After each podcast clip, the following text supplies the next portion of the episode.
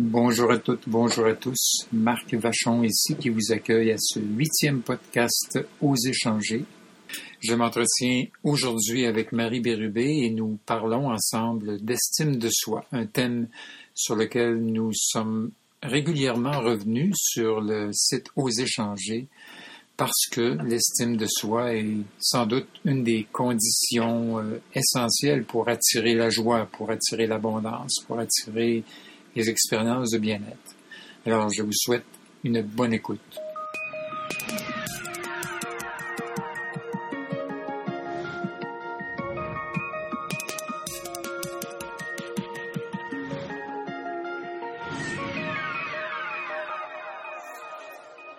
Marie, bienvenue euh, et merci d'avoir accepté euh, de faire cette collaboration spéciale euh, sur l'estime de soi. C'est un thème qui est tellement demandé et, regardé et, sur notre site Internet et partout.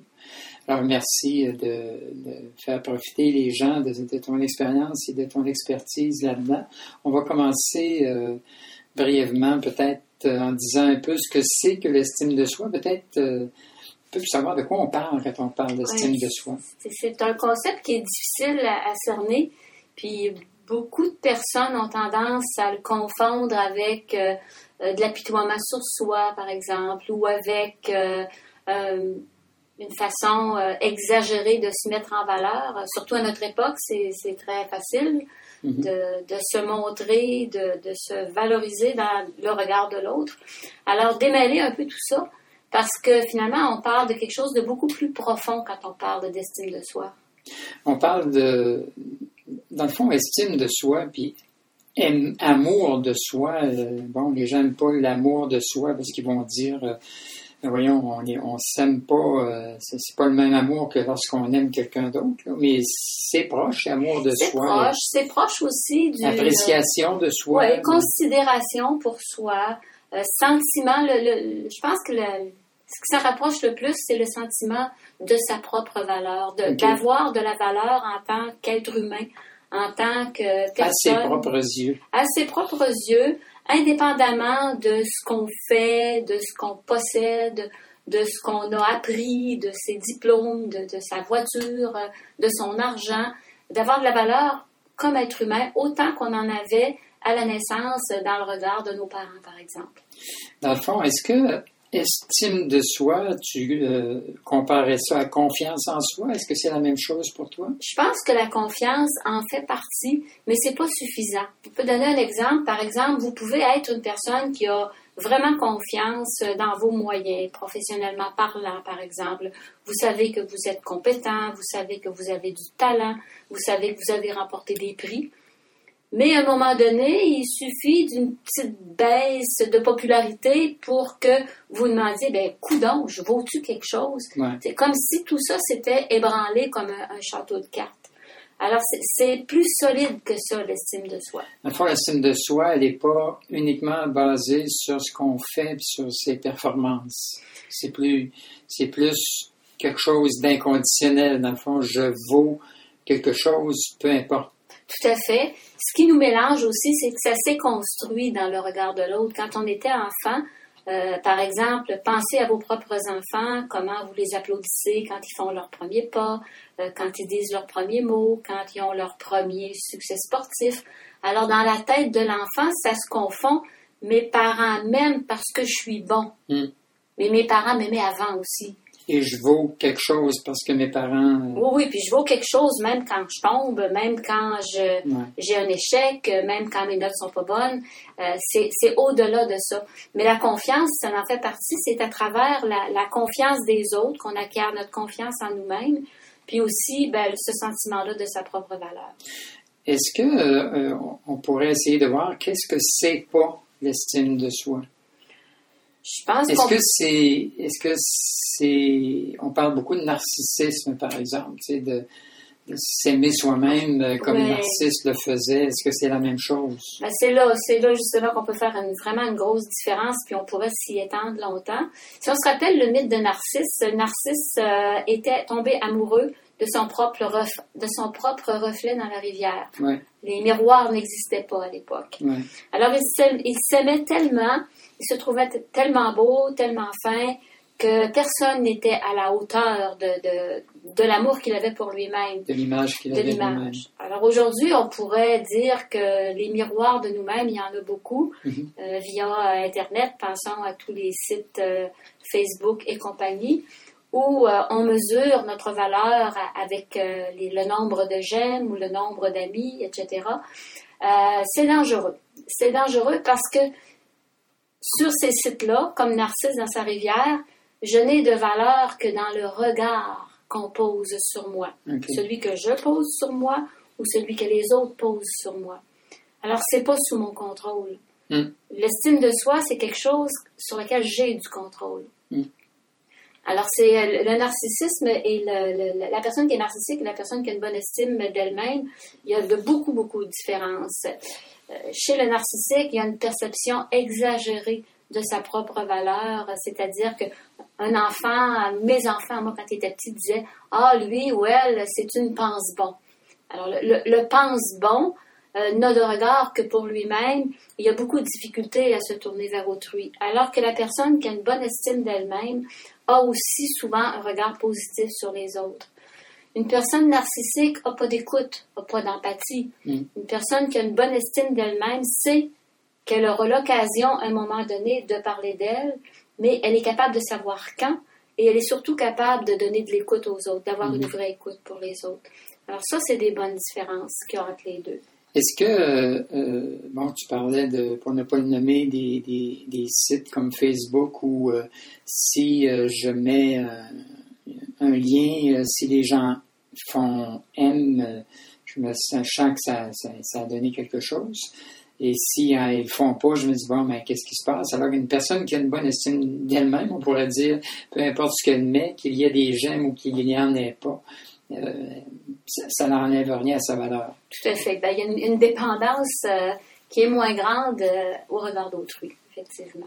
Est-ce que euh, euh, l'estime de soi, c'est. Bon, tu- quand tu parles de Facebook, tu parles beaucoup de l'autopromotion finalement de soi-même, C'est ça, c'est Ok. ça. sans vouloir euh, entrer euh, longuement là-dedans. Finalement, le, la- le narcissisme ou l'autopromotion, des fois, ça camoufle bien plus une mauvaise estime de soi. C'est très symptomatique souvent en psychologie. Mhm. C'est très, très symptomatique. Des fois, il y a des gens qui vont dire, par exemple, ben là, lui ou elle, euh, il y a une trop, une trop grande estime de lui-même. Euh, Est-ce que ça se peut avoir une trop grande estime de soi? C'est une bonne question. Ben moi, je vous répondrais, est-ce que ça se peut avoir trop de santé physique? Est-ce qu'on Mhm. peut être trop en santé? Mhm. C'est ridicule, c'est Mhm. non.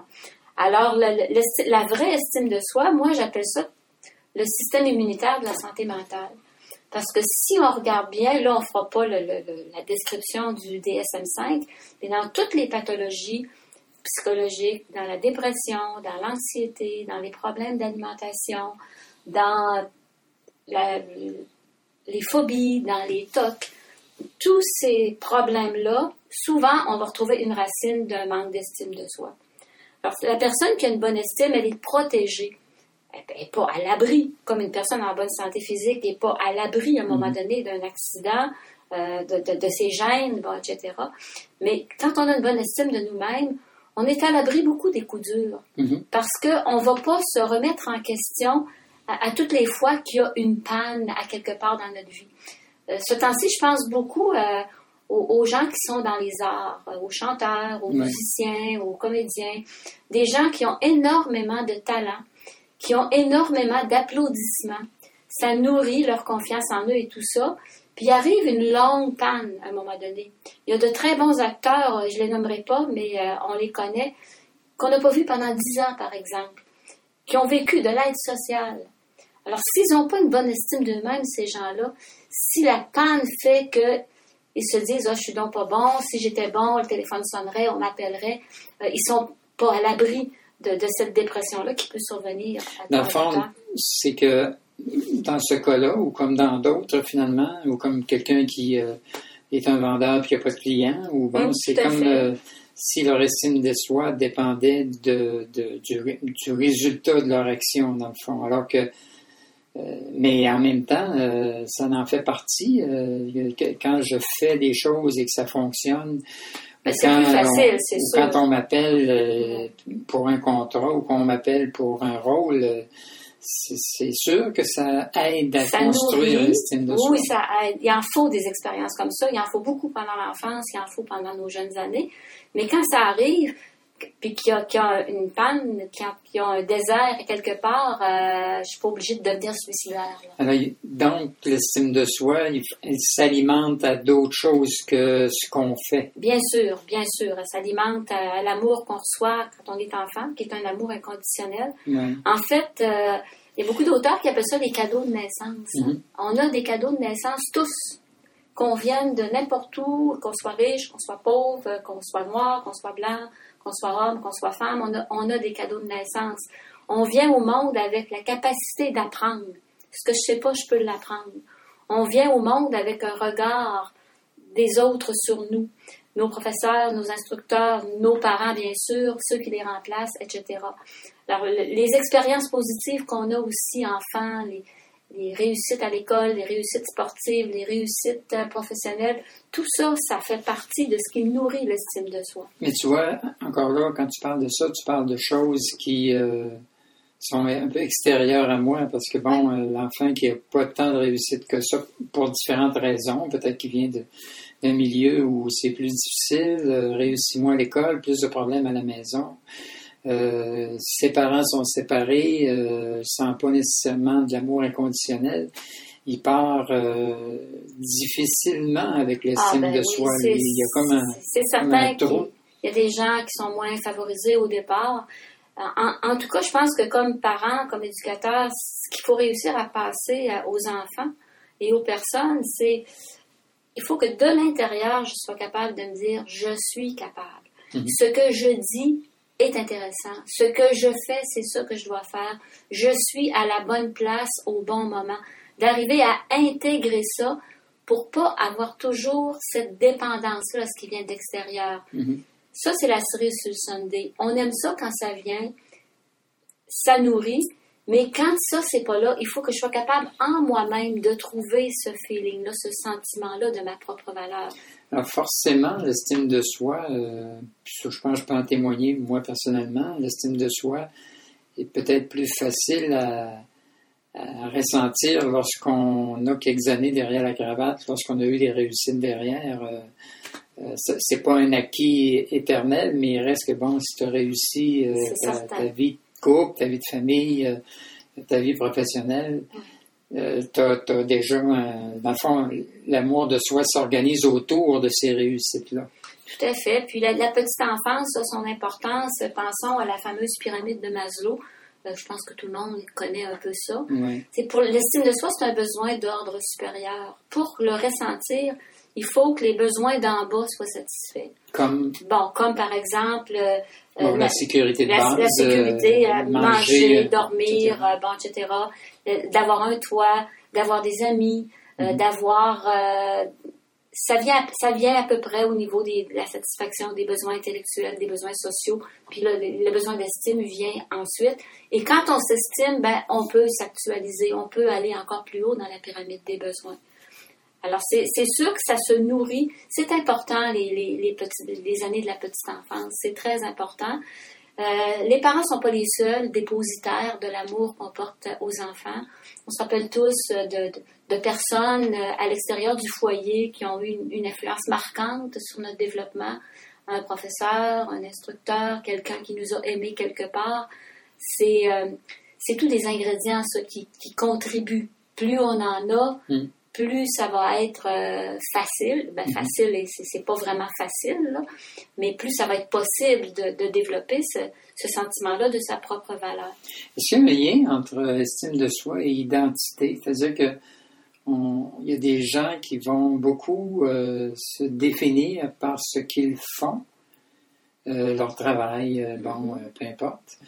Puis il y a des gens qui se définissent plus par ce qu'ils sont, dans le fond, euh, profondément. On pourrait dire, je suis un être humain et bon, peu importe ce que je fais. Ben, c'est sûr qu'il y a un lien. Mais quand l'identité, quand tu ton identité se tourne seulement autour de ce que tu fais, ça doit poser un certain problème au niveau de l'estime de soi ben, lorsqu'en vieillissant, tu changes de travail ou que, bon, peu importe, les situations de la vie. Ça pose des problèmes au niveau de l'équilibre, ça c'est certain. Puis quand on y pense comme faut, l'identité, ça veut dire, ça, ça, l'identité, ça se développe euh, à la fin de l'adolescence. Ouais. À l'adolescence.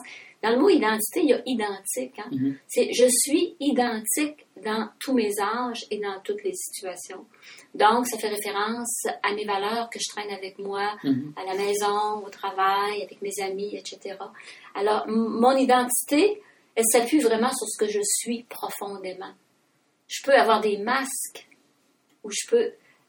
Il y a des gens qui changent de- de- de- d'identité dépendamment de leurs amis, par exemple. Ouais. Ils vont être de telle façon avec les uns, Mhm. de telle autre façon avec les autres. C'est pas une identité très solide. Dans le fond, l'identité, c'est ce qui fait que je reste ce que je suis tout le long de ma vie. Tout à fait. Euh, Indépendamment de mon âge, indépendamment de mon âge. je garde mes valeurs, je les transporte avec moi. Indépendamment du milieu où je suis. Puis quand l'identité est forte, il y a des bonnes chances de croire que l'estime de soi est forte aussi. OK. Euh, c'est sûr que tu parlais tantôt comment les parents, l'école, etc., nous ont récompensés pour, ou punis pour différentes choses euh, et d'autres. Euh, c'est pas simple, je dirais, pour un, un enfant de sentir qu'il a l'amour inconditionnel de son parent lorsqu'il est puni ou lorsqu'il est euh, euh, ou lorsque ses actions sont les parents, tu sais, les parents nous font et, les adultes font beaucoup sentir à l'enfant qu'il est correct ou qu'il est pas correct. Alors, et souvent, le- le- de faire sentir à quelqu'un t'es correct ou pas correct, ça dépend beaucoup de le correct pour moi comme adulte, pas nécessairement ce qui est correct pour toi. Et des fois, en grandissant, ben, l'enfant apprend que ce qui était correct pour ses parents, ça l'était peut-être pas pour lui. Mais c'est pas évident pour un jeune enfant de. on peut- il n'est pas, pas assez critique pour pouvoir prendre une distance par ça pour dire bon ben mes parents m'exigent ça, mais moi je suis un être libre dans le fond. Je, je sais qu'un jour je, je- bon. Mais quand on est un enfant, on, on suit le vent. Tout à on fait. va où est l'amour, on veut de l'amour. C'est normal. En fait, ce, ce questionnement-là, puis euh, il est important, il arrive avec la crise d'adolescence. La crise d'adolescence, on se rend compte que une partie de nos valeurs qu'on va conserver, les valeurs profondes de la famille, souvent elles vont être, elles, elles vont être conservées. Ouais. Mais il y en a quelques-unes qui vont diverger. Et c'est ce qui fait la, la crise, c'est ce qui fait la friction avec euh, les autres, avec les parents. Ouais. Euh, on n'est pas pareil comme nos parents. Nos enfants ne sont pas pareils à nous. On s'entend sur certaines choses, mais pas sur tout. Ouais. Alors ça, ça, ça fait partie du développement normal, mais plus le, le- le- plus l'assise est, est bien établie, plus ça va être euh, facilitant de choisir sa propre voie, de développer son identité euh, sexuelle, bien sûr, ça, ça arrive aussi à l'adolescence, mais son identité euh, religieuse, son identité politique, son identité amoureuse, son Mm. identité euh, personnelle. L'identité, c'est tout ça. Mhm. Puis à l'adolescence, ben là, on prend chacun notre chemin. Est-ce que, euh, j'imagine, tu vois très bien, comme moi, le lien qu'il y a entre l'enfance où toute la, je dirais, l'approbation ou la désapprobation nous, nous permet de savoir qu'est-ce que je dois faire pour faire avoir de l'amour ou ne pas en avoir, pour savoir ce que je vaux ou, ou- ou, euh, de bon ou de pas bon. Et très souvent, rendu à la adulte, beaucoup, beaucoup de gens encore, et moi le premier, ça a été le cas euh, pendant longtemps, où finalement, ton amour dépend beaucoup de la reconnaissance extérieure que tu reçois dans, dans ton milieu, bon, etc. Sans vouloir répéter ce qu'on a dit au début, c'est un, c'est un gros travail à un moment donné à faire sur soi pour réaliser que finalement, le, le véritable amour, euh, il vient pas nécessairement de ce que tu fais et de ce que les gens apprécient ou pas apprécient. Finalement, il y a toujours quelqu'un qui n'appréciera pas ce que tu fais. C'est certain. C'est, c'est, c'est- Ben, c'est le travail de développer l'estime de soi, justement, c'est de, de, de- de- d'être, moins, d'être moins dépendant du regard d'autrui. Si le regard d'autrui est, est acceptant, ben, on va dire euh, bingo. S'il l'est pas, il faut que je sois capable d'être bien avec euh, ma propre perception, ma propre vision des choses, de ramener ça. Et, et ce travail-là peut pas se faire sans une prise de conscience. Puis je pense que c'est un des débuts de nos rencontres, c'est de nous rendre conscients de comment on fait pour éprouver de l'estime de soi. Mhm. J'en ai éprouvé dans ma vie. Je peux me rappeler des situations où je l'ai vécu, Mhm. Mais à partir, euh, si on faisait l'exercice, par exemple, de trouver une situation dans votre passé où vous avez fortement ressenti cet amour inconditionnel-là pour vous, où vous étiez fier de vous, où vous étiez content d'une expérience, content de votre fonctionnement, bon, peu importe Mhm. laquelle c'est. Ensuite, de vous poser les questions, est-ce que ça dépendait juste de moi ou ça dépendait Des autres, des autres? de ce que les Qui? autres disaient. avait autour de moi. Est-ce qu'il y avait beaucoup de personnes? Est-ce qu'il y avait peu de personnes? Est-ce que j'étais seule? Hein, c'est toutes les réponses à ces questions-là. Est-ce que ça dépendait, dans le fond, de, de, de, de ce que je venais d'accomplir ou euh, Oui. est-ce que ça- dépendait un peu de peut-être des responsabilités que je sentais que j'avais, euh, Ou des valeurs qui ont été des valeurs qui respectées. ont été respectées. Alors, toutes les réponses à ces questions-là, hein, souvent, oui, euh, bon, ça peut être ça aussi. de mes connaissances, Mes euh, connaissances. De, de- de ma prestance, Ouais. de ma notoriété, de mon titre, bon, Ouais. etc. Écoute, tu me fais penser, on va mettre en lien euh, avec ce document-là l'exercice pour que les gens puissent le faire en, en donnant le détail. C'est une bonne idée. En donnant les questions, puis d'après les réponses aux questions, déjà, vous allez avoir une petite idée sur qu'est-ce que ça vous prend, vous, pour Ouais. éprouver de l'estime de soi. Toutes les réponses sont bonnes. Est-ce qu'on pourrait le faire avec une mauvaise expérience aussi, dans le fond, un complète l'autre? C'est-à-dire me rappeler un moment où je me suis tellement senti euh, moins que rien, euh, euh, où je me suis senti, bon, où je sentais que j'avais pas de valeur, etc. Dans le fond, on pourrait faire les deux. Et là, on verrait probablement, dans le fond, dans les deux cas, euh, c'est des choses qui, qui... Un est l'inverse de l'autre, j'imagine. Pas toujours, mais ça peut arriver, effectivement. Mais en tout cas, ça nous dit quels sont les ennemis à notre estime de nous-mêmes, personnellement. OK. Alors, on, on va avoir l'occasion de, de développer toutes ces choses-là. On pourrait en parler très, très, très longtemps. Mais euh, je pense qu'après quelques podcasts comme ça, vous, vous serez euh, très éclairés. Puis vous pourrez toujours vous référer aussi à, à un chapitre de notre livre Aux échanger Mhm. qui parle euh, d'estime de soi. Puis on en parle aussi dans notre livre sur le lâcher prise. Parce que ce sont deux occasions quand on a à vivre un changement désiré ou non, ou quand on a à lâcher prise sur quelque chose qui nous mine, qui nous euh, détruit, Mhm. ben, quand on a une bonne estime de nous-mêmes, c'est favorisant. Ça va être moins difficile. Ça va être difficile quand même, mais on a, on est, on a plus d'armes dans ce temps-là pour passer au travail. Alors, peut-être pour conclure ce, ce- ce premier entretien avec toi sur l'estime de soi, si on rappelait un peu une définition de ce que c'est que l'estime de soi. Si tu avais à, à- à dire en quelques mots qu'est-ce que c'est que l'estime Bon, de soi? C'est différent d'être compétent, c'est différent d'avoir confiance. Alors, c'est quoi, c'est quoi avoir une bonne estime de soi? Ben, c'est d'abord avoir une, attitude constructive envers soi. C'est euh, arrêter de se dire, ou que la petite voix arrête de dire, euh, ben voyons donc, t'es donc bien poche, euh, t'es pas capable, tu vois bien, tu seras jamais capable. Alors c'est aussi d'être capable de s'apprécier, de reconnaître ses mérites, d'être fier de soi, OK. de ses compétences, de ses réalisations, de son potentiel, de ses capacités. C'est, euh, dans le fond, c'est aussi des fois avoir de la compassion pour soi. Sais, Mhm. Devenir le parent consolateur, le parent aidant, qui, Mhm. qui est plus là, et qui l'a jamais été peut-être, mais qui est plus là aujourd'hui. OK. S'estimer, j'aime beaucoup ces, ces quatre euh, points-là. C'est se faire confiance, croire suffisamment en soi pour dire ce qu'on pense vraiment OK. c'est faire aussi ce que l'on croit devoir faire et assumer les conséquences. Des fois, ça marche, des fois, ça marche pas. Quand ça marche pas, j'assume les conséquences. C'est s'investir dans des buts significatifs qui respectent mes valeurs. Par exemple, je choisis un travail qui me permet d'actualiser ce dans quoi je crois. Et- choisir un conjoint Oui. aussi qui me permet euh, d'être. euh, euh, qui, qui, qui est pas, euh, qui, qui a pas un amour conditionnel au fait que, bon, ben, je suis aimable avec lui si je fais telle et telle chose. Oui, c'est sûr que ne, ne pas vouloir être changé par l'autre, puis ne pas vouloir changer l'autre aussi, c'est euh, c'est quelque chose d'important. Puis aussi, le dernier, dernier item, c'est de gérer son temps en fonction de, de ses valeurs. On est des êtres complexes, on a beaucoup, beaucoup de besoins. Et euh, comme disaient nos, nos, nos grands-mères, des fois, on met tous nos œufs dans le même panier. Ouais. Alors, on n'est pas juste le travail, on n'est pas juste la famille, on n'est pas juste le couple, Mhm. on n'est pas juste les amis. Ouais. On a besoin de s'occuper de tous ces aspects-là de nous et de faire respecter ces choix-là par les autres. Mhm. Tout un programme. Et euh, on peut peut-être dire aussi en terminant euh, que, et ça préparera probablement notre prochain entretien, euh, on va mettre en lien aussi ici le test sur l'estime de soi qu'on a, qu'on a sur notre site Internet.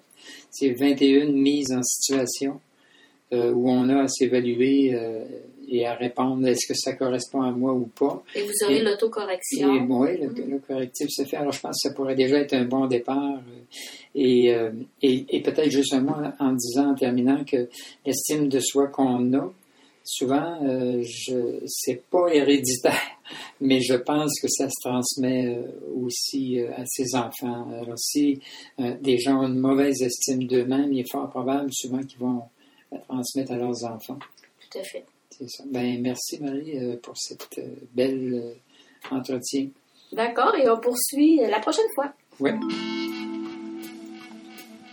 Un dernier mot en terminant pour vous inviter, si vous voulez aller plus loin, à consulter les textes que nous avons mis directement sous ce podcast sur la page du site oséchanger.com.